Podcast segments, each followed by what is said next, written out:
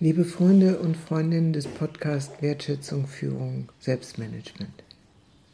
Beim letzten Mal sagte ich, dass ich der Frage nachgehen möchte, wie wir denn dieses spirituelle Selbstmanagement, das was Peter Senji Personal Mastery in seinem Buch die fünfte Disziplin genannt hat, intensivieren können, wie wir da eine Stütze finden können. Ich möchte aus seinem Buch nochmals zitieren.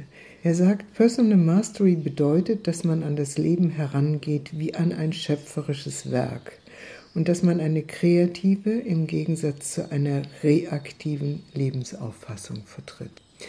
Leben als ein Schöpfungsakt zu begreifen, als einen Prozess des Werdens und des Gebärens, ist eine andere Herangehensweise, als wenn wir Leben als einen Hindernislauf begreifen, wo wir ein Hindernis nach dem anderen meinen überwinden zu müssen, um zu einem wie auch immer gearteten Ziel zu kommen. Es ist auch ein anderes Leben als ein Wohlleben, also als ein Wellness- und glücksverheißende Tour durch die Zeit zu verstehen. Es ist auch etwas anderes als resignativ oder reaktiv nur auf die Herausforderungen des Lebens zu reagieren. In diesem Begriff Personal Mastery steckt drin, dass wir ein Stück weit unser Leben gestalten können. Ich glaube, es ist wichtig, dass wir nicht meinen, dass wir das durchgehen könnten. Ganz im Gegenteil. Das Leben wird immer wieder uns vor Herausforderungen stellen, die völlig überraschend sind und die wir nicht vorher einschätzen und kalkulieren konnten. Da kann es sein, dass unvermutet ein Unfall passiert, dass unvermutet ein geliebter Mensch verstirbt, dass unvermutet eine finanzielle Katastrophe hereinbricht, dass wir plötzlich krank werden oder was auch immer. Man nennt dies auch Tore auf dem Weg der eigenen Reifung. Zum Reifen, also zum sich entwickeln und Meisterschaft entwickeln, gehört es dazu, dass wir durch Gefährdungen, durch Herausforderungen hindurchgehen und Fähigkeiten entwickeln. Ohne solche Herausforderungen, wenn uns alles in den Schoß fällt, wird wahrscheinlich weniger Reifung passieren. Es sei denn, wir bringen schon eine ordentliche Portion Reife mit in dieses Leben und das können wir durchaus bei jungen Menschen zum Teil feststellen.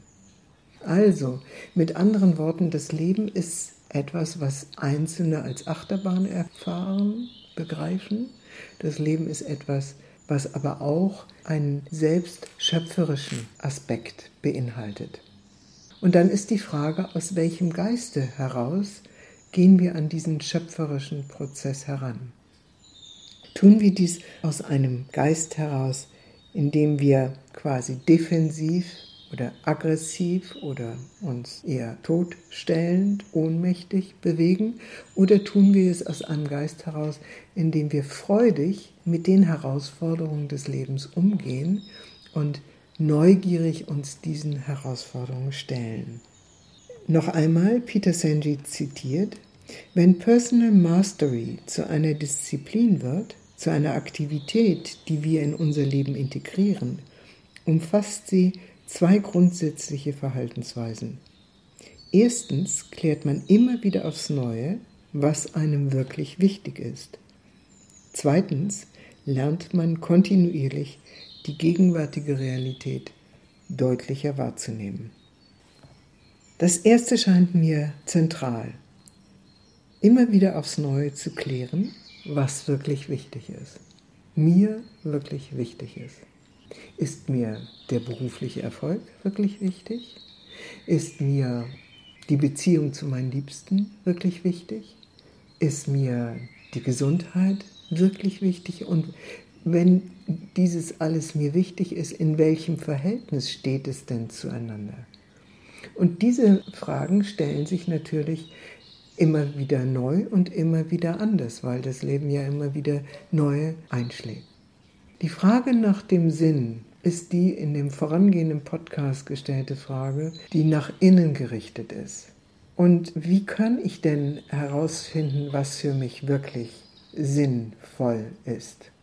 Piero Ferrucci, den ich schon einmal erwähnt habe, einer der wichtigen Vertreter der Psychosynthese, sagt, finde, was das Herz zum Singen bringt. Finde, was das Herz zum Singen bringt. Wir brauchen also wohl so etwas wie eine gute Beobachtung von uns selbst, in der wir wahrnehmen, was im Einklang steht mit den inneren Vorstellungen vom Richtigen, vom Guten, vom Sinnvollen, von dem, was unser Leben bereichert. Finde, was das Herz zum Singen bringt, ist eine Einladung, die Freude im eigenen Tun zu spüren.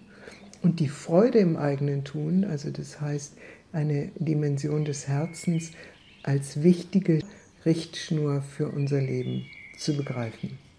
In diesem Sinne möchte ich Sie gerne anregen, sich auf die Spur Ihrer Freude zu begeben. Was macht Ihnen wirklich Freude? Wo spüren Sie, dass Ihr Leben sinnvoll ist und Ihr Herz zum Singen kommt? In diesem Sinne verabschiede ich mich für heute von Ihnen und wenn Sie mehr zum Thema spirituelles Selbstmanagement wissen wollen, schauen Sie in mein Buch mit demselben Titel, das 2009 erschienen ist und heute als E-Book zur Verfügung steht. Bis zum nächsten Mal grüßt Sie herzlich Ihre Barbara von Maibung.